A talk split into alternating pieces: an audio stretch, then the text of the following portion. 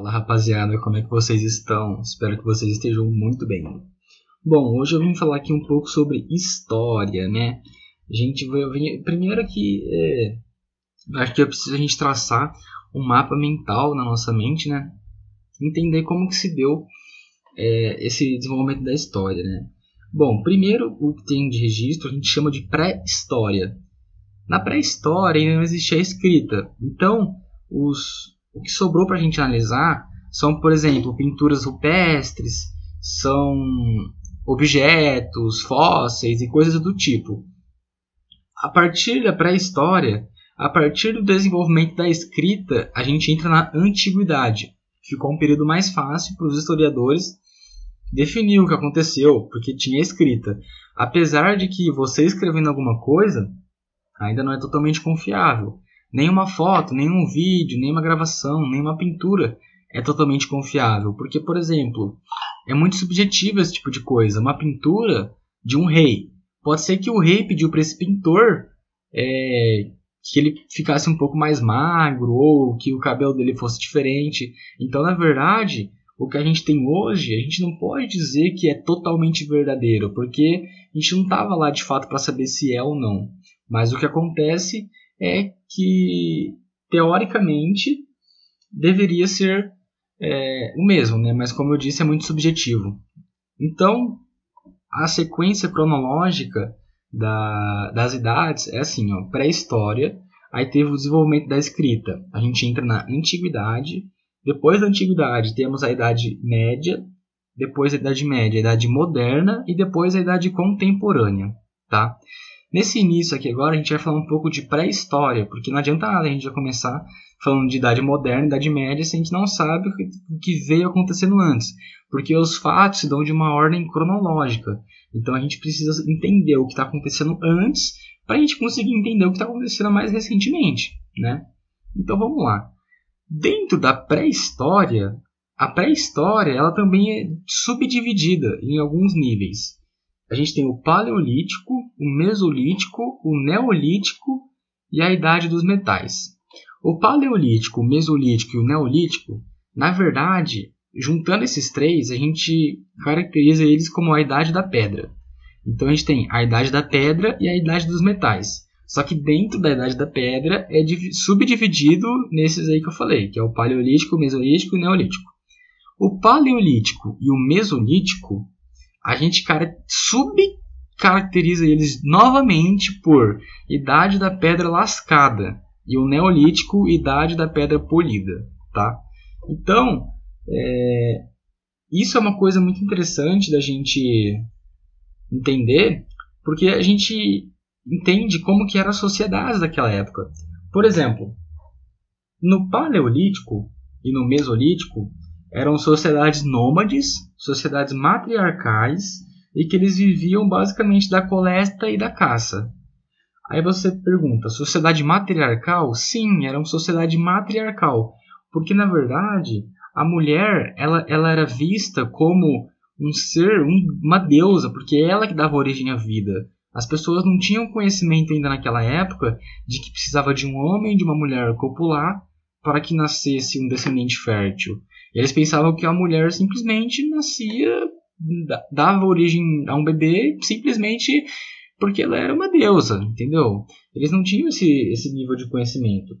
Então, o que aconteceu? É... Nessa transição do paleolítico, do mesolítico pro neolítico, foi que teve essa primeira mudança. Por quê? Essa transição, na verdade, foi por causa da Revolução Agrícola. Quando eles começaram a entender melhor como funcionava a agricultura, eles começaram a domesticar animais tudo mais, foi que a gente entra no período neolítico. O que aconteceu? No período neolítico, as sociedades eram sedentárias, patriarcais, viviam de agricultura, colheita e caça, domesticação, coletivização e cerâmica. Por que, que mudou tanto? Bom, como eu havia dito, antigamente, lá na, no Paleolítico, que eram sociedades matriarcais, era basicamente assim: uma mãe tinha o filho, só que ela ainda não tinha uma família, ela, ela era basicamente tribos, que, que iam andando. Então essa mãe, ela encontrava com outros homens e eles copulavam, porque é uma coisa biológica, eles tinham esse instinto, né? Eles transavam.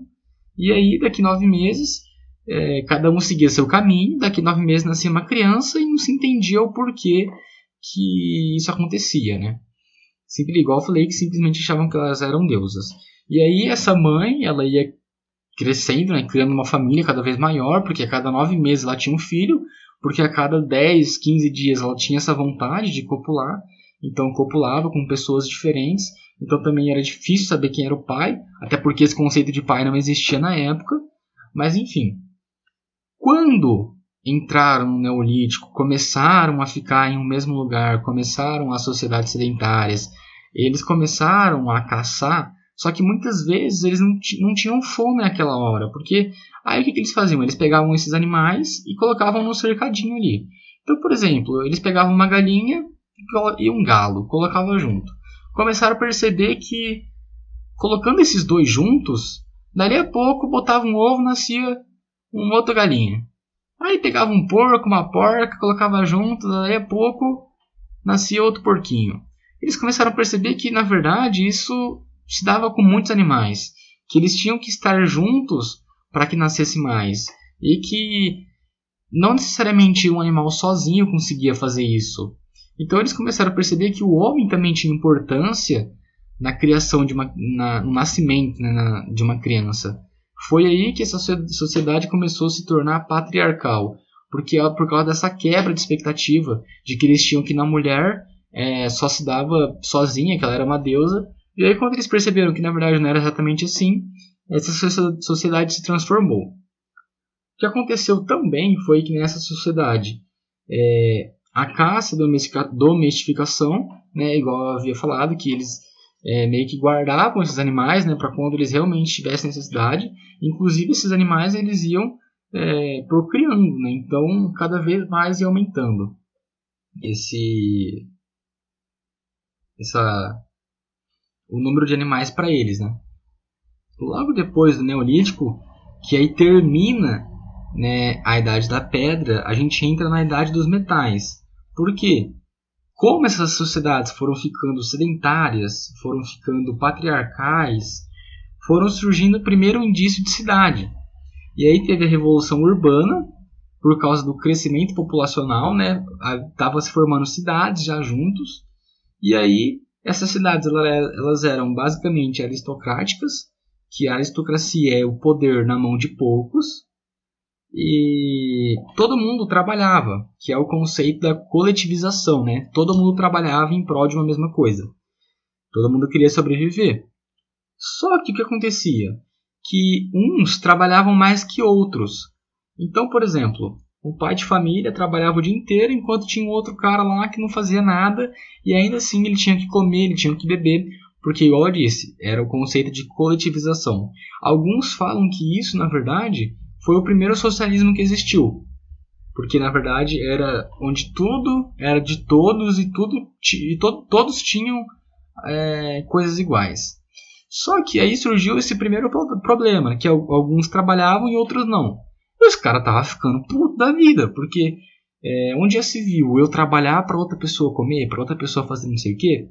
Então aí foi também que começou a surgir o primeiro indício de propriedade privada. O que acontecia? Um cara chegava lá e falava assim: Ó, oh, tô puto, não quero mais viver aqui com vocês porque eu trabalho, o outro não trabalha e, e eu, tenho, eu, eu tenho os mesmos direitos que ele e tudo mais.